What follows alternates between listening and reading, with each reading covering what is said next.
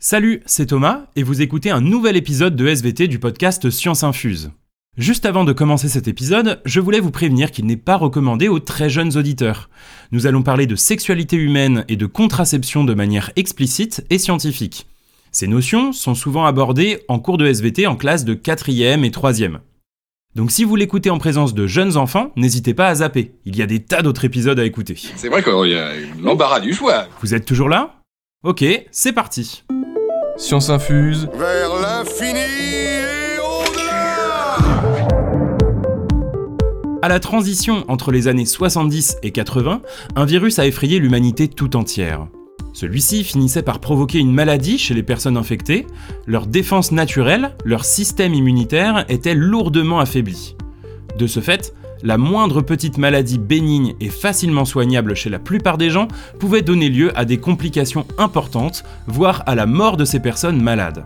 En plus, ce virus et la maladie qu'il provoque se sont très vite propagés, causant une véritable épidémie. Il s'agit du VIH, le virus d'immunodéficience humaine qui est à l'origine de la maladie du sida, le syndrome d'immunodéficience acquise.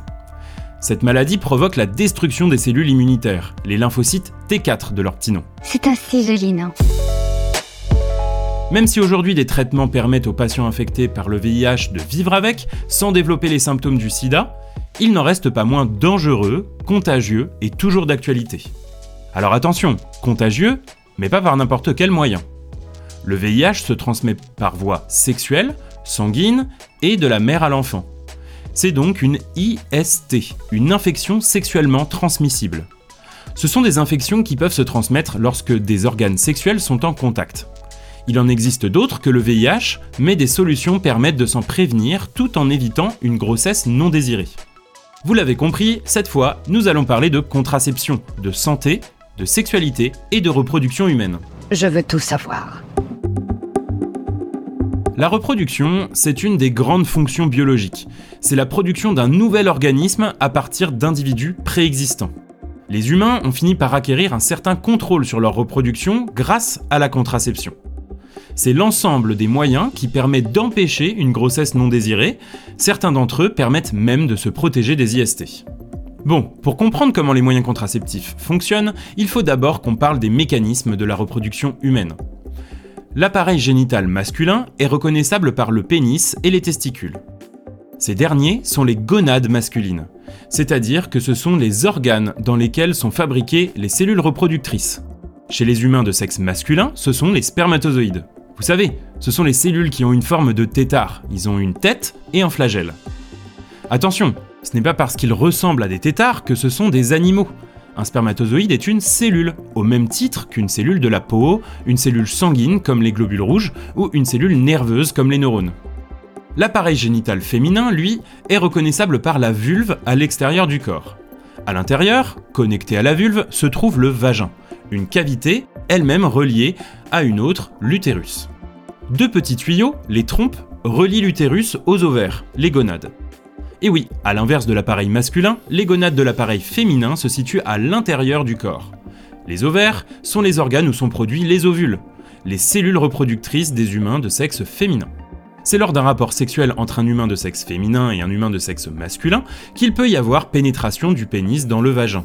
S'il y a éjaculation, le liquide qui contient les spermatozoïdes, le sperme, va être expulsé du pénis vers l'extérieur. Les spermatozoïdes vont donc se retrouver dans le vagin et ils vont pouvoir se déplacer jusqu'à l'ovule grâce au mouvement de leur flagelle.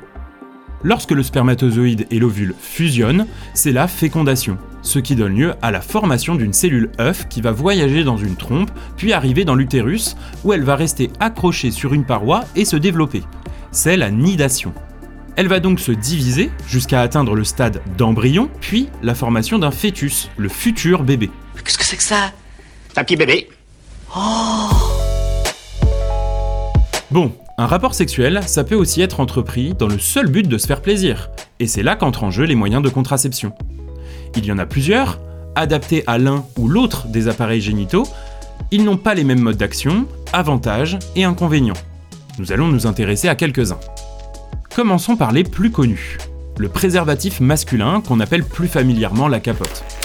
C'est à placer soi-même juste avant le rapport, Ça constitue une barrière physique entre le pénis et le vagin.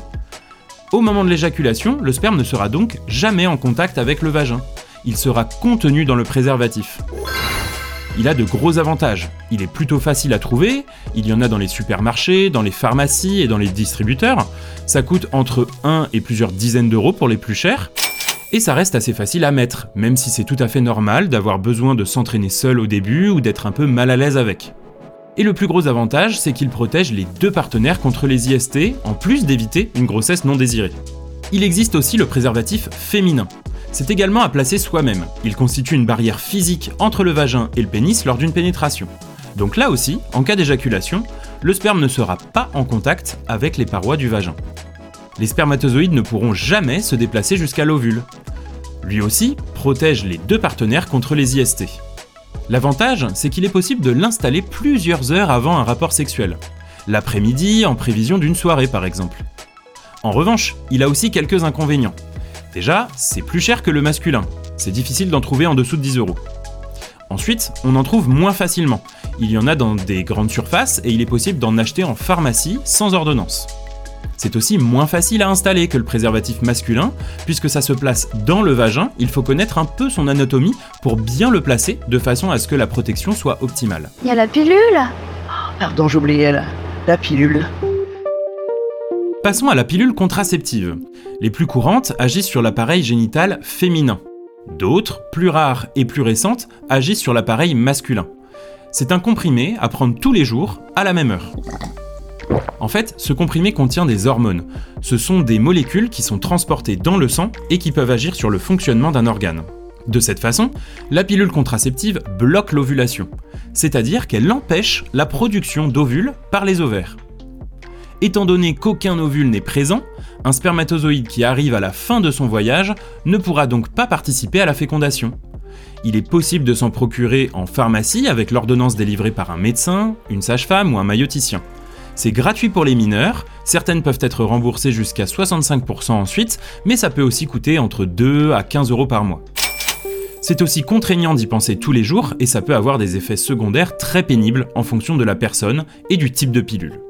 Il y a une autre pilule qui existe, la pilule d'urgence, aussi appelée pilule du lendemain. C'est un comprimé à prendre 5 jours au plus tard, après un rapport non ou mal protégé. Ça contient des hormones aussi, mais cette fois, ça agit après la fécondation. Ça va permettre la destruction de la cellule œuf. Dans ce cas, on appelle ça un moyen de contragestion, puisque ça empêche la gestation, c'est-à-dire le développement de la cellule œuf et pas la fécondation. Alors attention, ça reste un moyen d'urgence. Ça ne doit pas être pris comme un moyen de contraception récurrent. Il faut voir ça comme un joker qu'il est possible d'utiliser exceptionnellement parce que l'utilisation fréquente de la pilule du lendemain peut provoquer des effets secondaires assez graves. C'est quand même dangereux. Hein. Un autre moyen hormonal, l'implant. Les plus courants agissent sur l'appareil génital féminin. Ça a la forme d'un bâtonnet d'environ 4 cm, c'est placé juste sous la peau, souvent dans le bras, sous anesthésie, par un médecin, une sage-femme ou un mailloticien. C'est aussi retirable par ces professionnels de santé. C'est efficace 3 ans, c'est gratuit pour les mineurs, mais ça peut aussi coûter une centaine d'euros, remboursé à 65%. Comme la pilule contraceptive, il va diffuser des hormones qui vont provoquer le blocage de l'ovulation.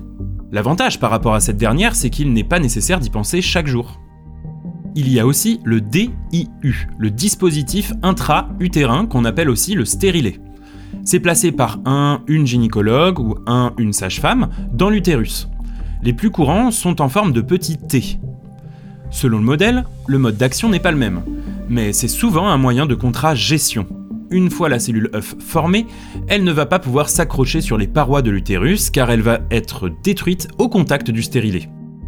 C'est efficace 4 à 10 ans selon le modèle, ça peut être retiré, certains agissent grâce aux hormones et d'autres non. Mais la pause peut être douloureuse. Ça peut aussi coûter entre 30 et 130 euros environ, remboursé à 65%, et il n'y a pas besoin d'ordonnance. Comment tu sais tout ça, toi?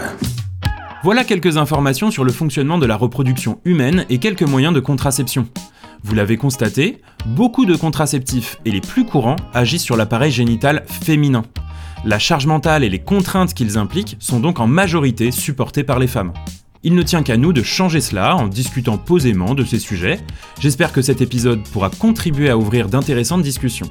Ce sont des sujets importants avec un fondement scientifique au programme du collège et du lycée en SVT, sur lesquels il est possible de dialoguer en faisant preuve de tact et en respectant la pudeur de chacun.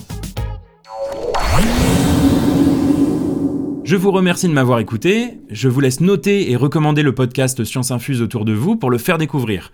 D'ailleurs, nous avons récemment gagné le concours des prix du podcast de Strasbourg, alors merci beaucoup pour votre fidélité. On se retrouve très bientôt pour de nouvelles découvertes.